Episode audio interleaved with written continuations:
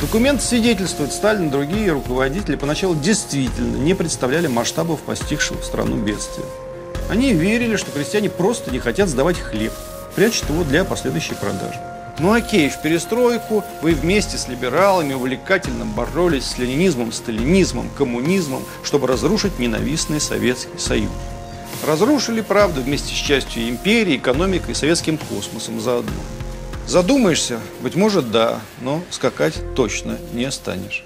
А когда нужно, чтобы скакали, делается двухходовочка. Сталин построил Колыму и посеял во взрослых людях страх. А мы молодые, мы бесстрашные, мы не дадим новым тиранам строить новую деспотическую империю.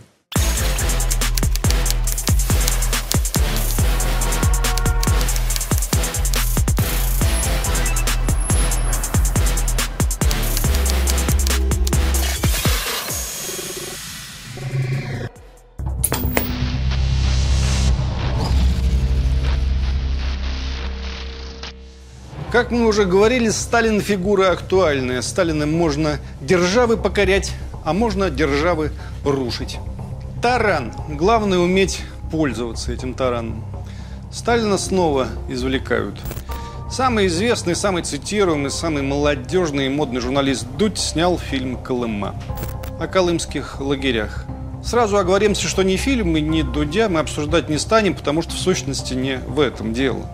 Дело в принципе – Принцип следующий, попытаемся его коротко описать. Хрущевская десталинизация была, судя по всему, неизбежна. Действительно, надо было освободить невиновных, запустить процесс демократизации, исправить, насколько возможно, ряд радикальных, страшных, болезненных ошибок. Склонить, наконец, голову перед трагедией народа, который позволил накануне войны запустить процесс очистки общества, стремительно превратившийся в чудовищную и людоедскую мясорубку, которую еле смогли остановить. Но Хрущев тоже не справился с запущенными им процессами. Более того, не просчитал политических реакций. В итоге флагман социализма Советский Союз нанес жесточайший, страшный силы удар по левому движению в мире, последствия которого были в прямом смысле катастрофичны. Вы скажете, а как иначе было возвращать и реабилитировать невинно осужденных? Нет, нет, возвращать и реабилитировать можно и нужно было, но несколько что ли иначе. Кстати, стоит напомнить, что возвращение невинно осужденных и их реабилитация началась уже перед войной, и руководил ей товарищ Берия. И после войны разнообразные процессы, в том числе процессы реабилитации, тоже продолжались. Недальновидный Хрущев решил упрочить свою власть сильнейшим ударом по сталинизму. Он на самом деле нанес удар по левому движению и перспективам Советского Союза. Сталину были совершенно чужды ленинские черты, проводить терпеливую работу с людьми, упорно и кропотливо воспитывать их, уметь повести за собой людей не путем принуждения, а оказывая на них воздействие всем коллективам с идейных позиций. Он отбрасывал ленинский метод убеждения и воспитания, переходил с позиций идейной борьбы на путь административного подавления, на путь массовых репрессий, на путь террора. Он действовал все шире и настойчивее через карательные органы, часто нарушая при этом все существующие нормы морали и советские законы. Произвол одного лица поощрял и допускал произвол других лиц. Массовые аресты и ссылки тысячи тысяч людей, казни без суда и нормального следствия порождали неуверенность в людях, вызывали страх и даже озлобление – это, конечно, не способствовало сплочению рядов партии, всех слоев трудового народа, а наоборот приводило к уничтожению, отсечению от партии честных, но неугодных Сталину работников. Как в более позднем высказывании философа Александра Зиновьева, если его немного перефразировать, метился в сталинизм, а попал в Россию. Сразу после хрущевского доклада радикально усилилось влияние западной пропаганды на социалистические страны Европы. Им дали в руки множество козырей этим пропагандистам. Начиная с весны 1956 года началось брожение в этих странах, особенно в Польше и Венгрии. Вскоре требования перемен привели к волнениям в Познане, сопровождавшихся столкновением с полицией. Потом вспыхнуло восстание Венгрии, которое возглавили профашистские силы, прямо говоря именно профашистские. И с тех пор за любой десоветизацией и декоммунизацией всегда стоят, иногда прямо, иногда сбоку до коричневой корочки припеку, неонацисты или радикально правые. Вот уже 60 лет. Можно было бы уже к этому привыкнуть. Нет, не привыкли.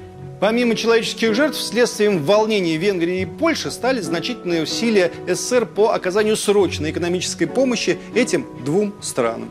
По оценке английского светолога Крэнк Шоу, на эти цели было выделено не менее миллиарда долларов. Одновременно на такую же сумму была сокращена советская помощь Китаю. В итоге мы и с Китаем испортили отношения и потеряли все левые режимы сначала в Восточной Европе, а потом и все сильные просоветские или социалистические партии в Западной Европе. Скажут, а зачем они вообще нужны? Да затем. Левые партии – это ваши социальные гарантии, медицинские пособия, пенсии, отпуска по уходу за ребенком, восьмичасовой рабочий день, запрет на детский труд, бесплатная медицина, бесплатное образование. Вот это все. Чем меньше левого, тем больше вы вкалываете и дешевле стоите.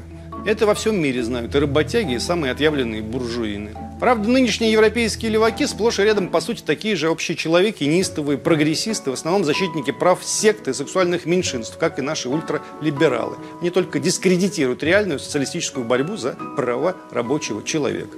Ну и либерализм, кстати, дискредитируют тоже. Между тем, надо заметить, что Китай раз за разом при любой возможности блокирует в европейских институциях любые антисталинские инициативы. Хотя, казалось бы, какое китайцам до этого дело. Но они просто умные ребята и собственный режим шатать не желают. Они могут что угодно там строить социализм, госкапитализм, коммунизм. Это не имеет никакого значения. Просто они не раздают своим оппонентам козырных карт. У них все в порядке с головой, они вменяемы. Они запомнили, чем закончилась перестройка в России. Это же тоже был показательный процесс.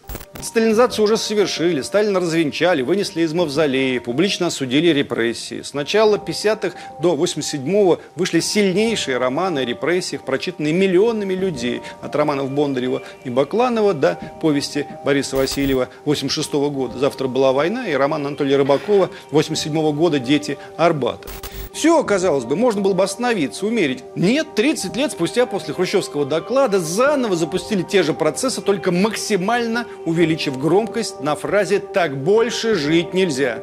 Тысячи людей того времени сделали тысячи статей, документальных фильмов и радиопрограмм на ту же самую тему.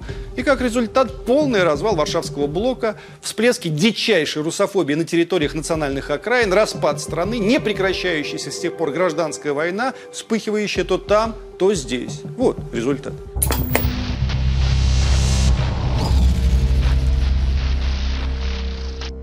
Положив в основании национальной идеи десталинизацию, едко замешав реальную трагедию с враньем и передергиванием, можно получить поразительные результаты. Целое государство, позиционирующее себя как антироссия.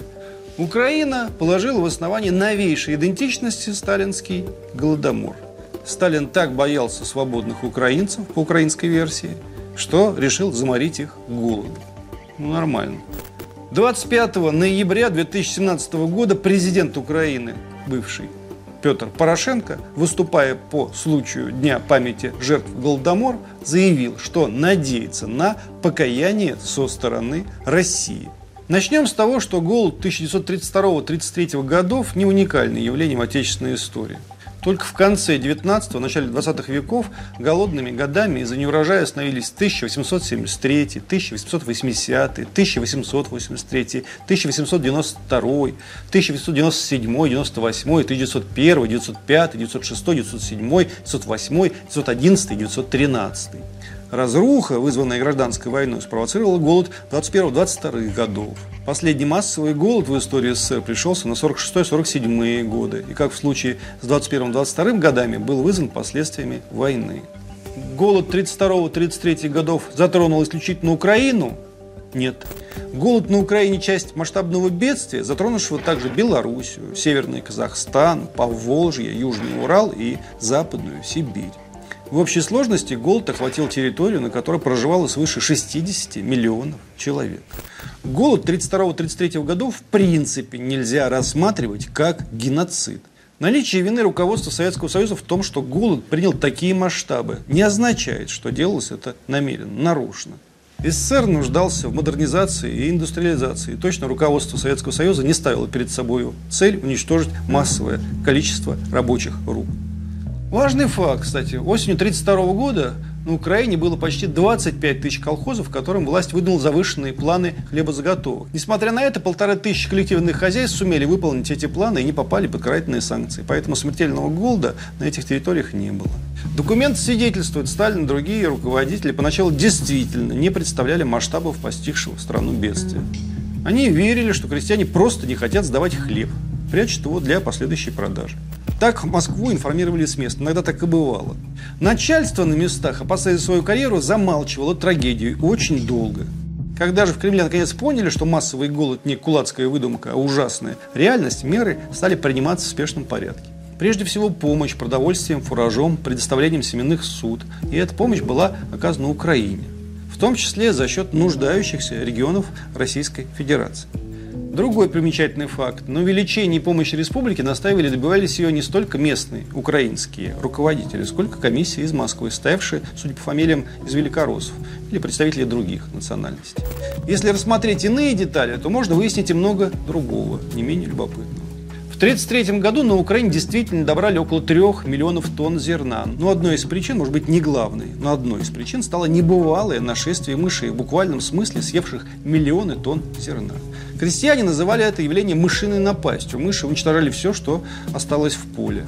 Мышиная напасть 1932 года была уникальным биологическим феноменом. Она намного превышала все, что когда-либо наблюдали биологи. Массовое нашествие мышей осенью 1932 года создало колоссальную угрозу, писал известный биолог Кузнецов. Специалисты свидетельствуют, что в обычное время на Ставрополе в Скирдах почти не бывает мышей, но зимой 1932-1933 годов в Скирдах половые находили до 4000 мышей, по 70 грызунов на кубический метр. Обильный корм запустил механизм взрывного размножения мышей. Число нор доходило до 10 тысяч на гектар, то есть по норе на каждый квадратный метр. Сплошным массовым размножением мышевидных грызунов была охвачена почти вся степная зона европейской части СССР, от Бессарабии до Дону и к югу до предгорий Кавказа.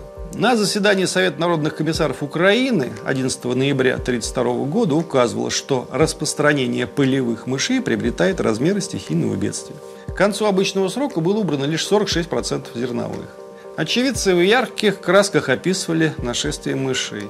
В ноябре 1932 года пошли лавы и мыши, вспоминал один крестьянин. И ели все на свете, даже людям спать не давали, обгрызали пальцы и шли мыши через воду с севера на юг. Народ тогда взволновался. Это перед какой-то пропастью или перед голодом, говорили старики.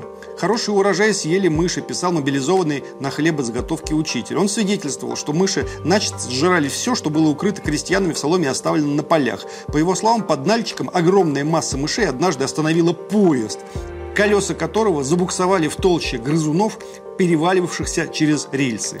Нападением мышей подвергался и хлеб в амбарах и ямах. Обычная в крестьянском хозяйстве хлебная яма – это отнюдь не просто яма, вырытая в земле. Для того, чтобы избежать проникновения мышей, яму нужно было рыть в глинистой почве или обмазывать глиной. Затем в яме разводили костер и прокаливали до тех пор, покуда прогорит по стенам на четверть и сделается, как железная из гора. Цитата. Яма должна была быть герметичной. Если в нее попадал воздух, то хлеб портился. Поэтому зерно в яме хранили до весны или большее время, но после вскрытия зерно нужно было сразу же извлекать и использовать.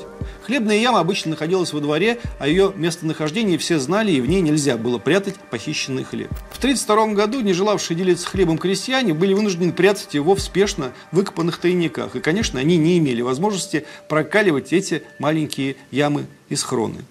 В обычных условиях еще была надежда сохранить спрятанный в схронах хлеб, но в условиях мышиной напасти это было невозможно. Таким образом, зерно, оставленное крестьянами в полях, в соломе, в полове, было уничтожено нашествием мышей.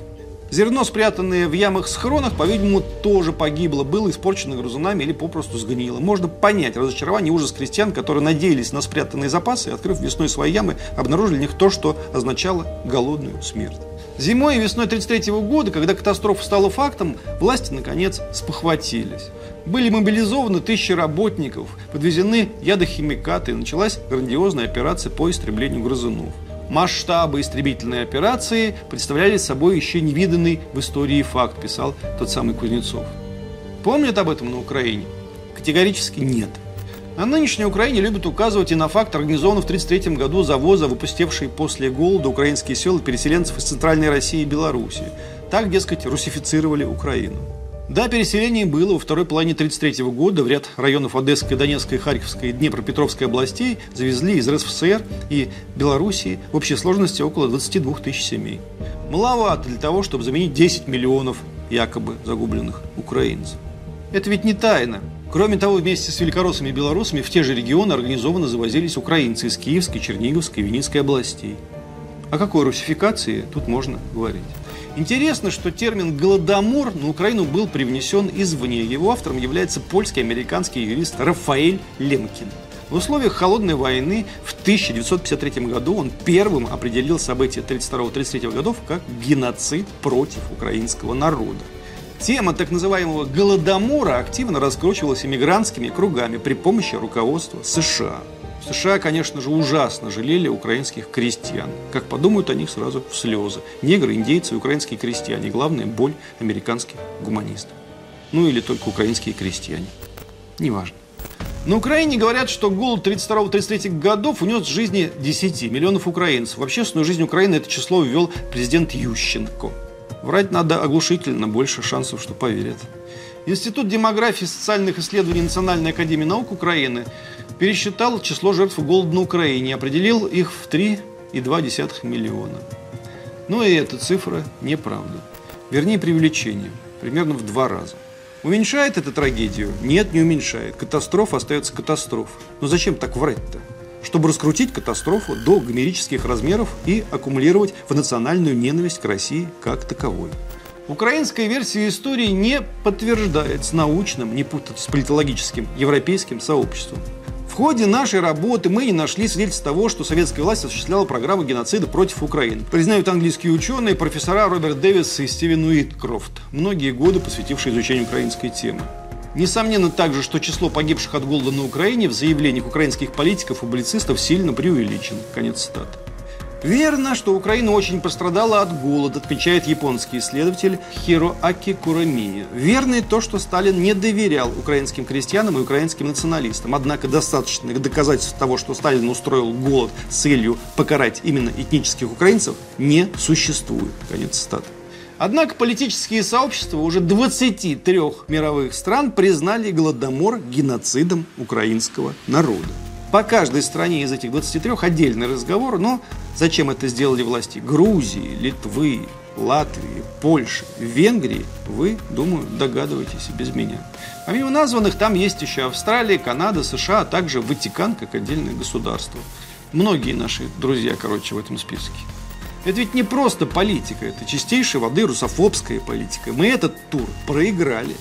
Понимаете, мы проиграли. По состоянию на ноябрь 2007 года почти две трети опрошенных украинцев поддерживали признание Голодомора актом геноцида украинского народа. Когда спустя 7 лет начался Майдан, многие удивлялись, почему они воюют с коррупцией, а вешать призывают периодически москаляку. И первым делом давят русский язык, когда Майдан победил. Почему, почему? Да потому, Сталин же. Вы что, глупые? Там Сталин. Раз Сталин, все позволено. Ну, как в перестройку у нас было. Вот так же.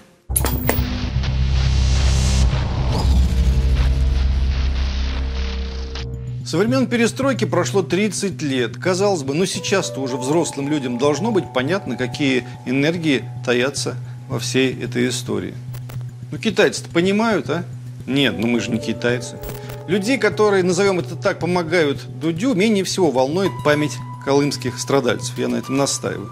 Их волнует другое. Есть 70% населения, которые так или иначе с пониманием оценивают советскую эпоху и конкретно роль Сталина при всех многочисленных «но».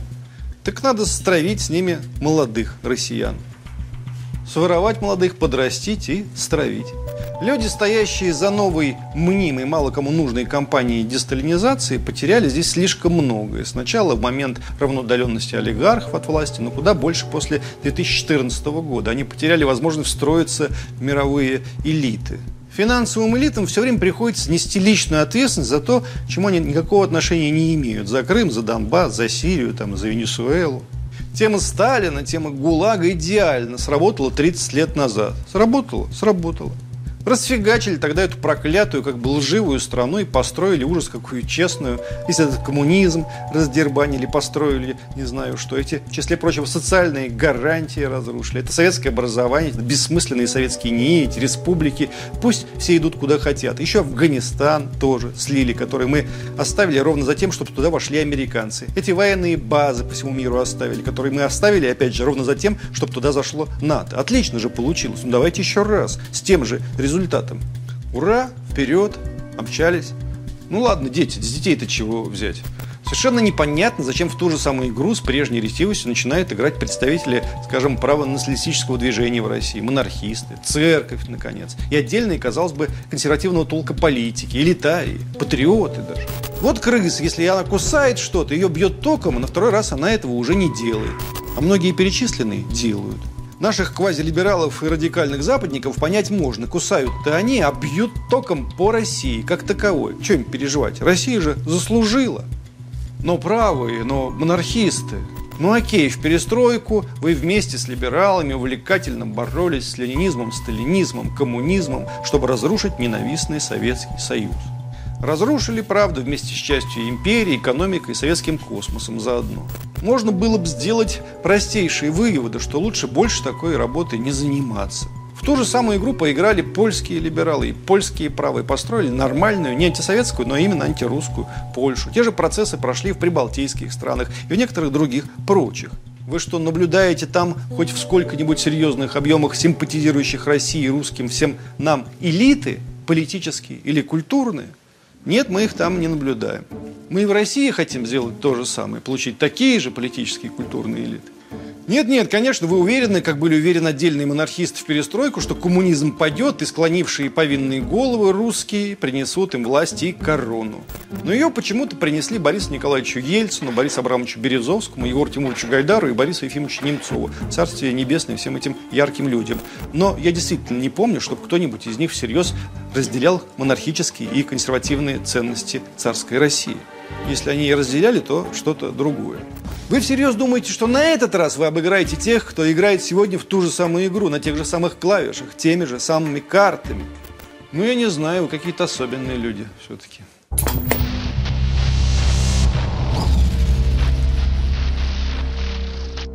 Могут спросить, вы что, против разговоров о Сталине, о погибших, о безвинно уничтоженных? Слушайте, вы ничего так и не поняли. Да мы за, за, за эти разговоры, я сам за. Я вот написал роман «Обитель» о советских лагерях, его уже экранизировали, скоро фильм выйдет. Я написал три работы о поэтах, расстрелянных при Сталине. Книжка называется «Непохожие поэты», она вышла и пересдается постоянно. Ну там, знаете, сложная картина мира дана. Я вообще за сложность. Там все описано не как у Ющенко, не как у украинских историков или у нашего мальчика, съездившего на Колыму, а серьезно, с документами, судьбами, пояснениями, сносками. Прочитав эти книги, скакать не пойдешь. Задумаешься, быть может, да, но скакать точно не станешь. А когда нужно, чтобы скакали, делается двухходовочка. Сталин построил Колыму и посеял во взрослых людях страх. А мы молодые, мы бесстрашные, мы не дадим новым тиранам строить новую деспотическую империю. Так что долой тиранов, Крым наш, Донбасс наш, победа бесия, бессмертный полк, флаги ваши, гимны, танки и всю эту имперскую тоску. Вот и все. А вы не молодые, не бесстрашные. Вас разводят, как уже разводили не раз. Взрослые, циничные, подлые люди, которым вообще до Сталина и до всех убиенных дела нет. Которые хотят совершенно другого. Если вы не понимаете чего, то даже не знаю, как объяснить. В 1974 году в неотправленном письме Солженицыну великий страдалец и великий писатель, лагерь писатель Варлам Шаламов писал – я знаю точно, что Пастернак был жертвой холодной войны, а вы ее орудием. Понимаете, о чем речь? Шаламов – это про истину, про жертву и про боль. И Пастернак про истину и про боль. А вы, ребята, про холодную войну. Тут есть грань, пусть вам дадут силы и разума ее рассмотреть. Если на понятный язык переводить, то это примерно такая же разница, как между любовью и развратом. Действие вроде одно и то же, а смысл совершенно разный. От одного дети получаются, от другого сифилис. Причем иногда сифилис мозга –